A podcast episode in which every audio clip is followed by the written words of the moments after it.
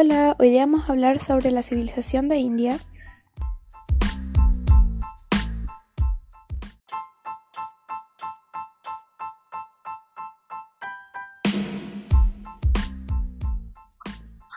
Con Dominga Galarce e Isidora Lucero del Séptimo. Organización política. India es una república democrática parlamentaria de corte federal con una clara separación de poderes. El presidente, elegido de manera indiscreta, es jefe de Estado. El primer ministro debe gozar la confianza de la Cámara Baja y dirige el Ejecutivo. Organización social. Las, distintas, las distinciones sociales de la India concluyeron un caso único en la historia del mundo, que se basa en el derecho de las, de las costumbres y en la religión. La sociedad hindú estaba dividida en cuatro castas. Desarrollo cultural. Las esculturas más antiguas de la India se remontan a la civilización del Valle Indo, donde se han descubierto figuras de roca y bronce.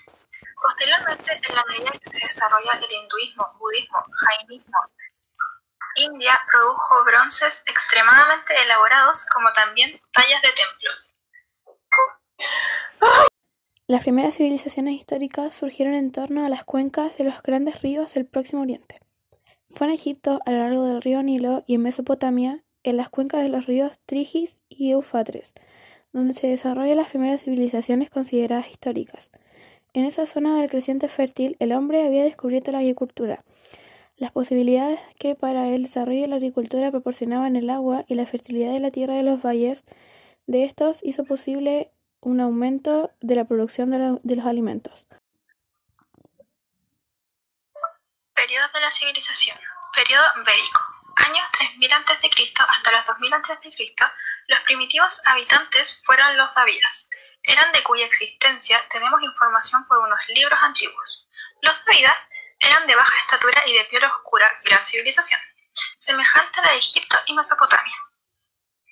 Periodo brahmánico corresponde al periodo de reacción del pueblo hindú contra los abusos del brahmanismo, que culminó con el triunfo de la doctrina budista. En esta etapa, caudillo militar Chandragupta Maurya, luego de someter y unificar el norte de India, fonda el imperio Maurya. Economía de India. La economía del país de fundamental en diversos sectores, entre los que se incluye la agricultura, la artesanía, el sector textil, la manufactura y numerosos servicios. La India es uno de los principales exportadores de trabajadores altamente cualificados para el sector financiero y la ingeniería del software. La India tiene una población creciente y el reto de reducir la desigualdad social y económica. La pobreza sigue siendo uno de los grandes problemas, aunque ha descendido considerablemente desde, el país, desde que el país se independizó. Religión. Las religiones de origen indio son llamadas dharmikas, que significa religión o ley religiosa. Entre estas doctrinas se encuentra el hinduismo, el budismo, el jainismo y el sijismo, muy arraigadas en la sociedad. Los dioses más importantes son el Indra, el Agni, Vishnu, Kama y Ganesha. Ubicación espacial. Continente. La India es una república federal del sur de, de Asia. Límites territoriales de la India. Límite al norte, Pakistán, China, Nepal y Bután. Límite al oeste, Mar Arábico. Límite al sur, Océano Índico. Límite al este, Bangladesh, Birmania y la Bahía de Bengala. Los recursos hídricos cercanos son el río Ganges, el río Yamuna y el río Saraswati.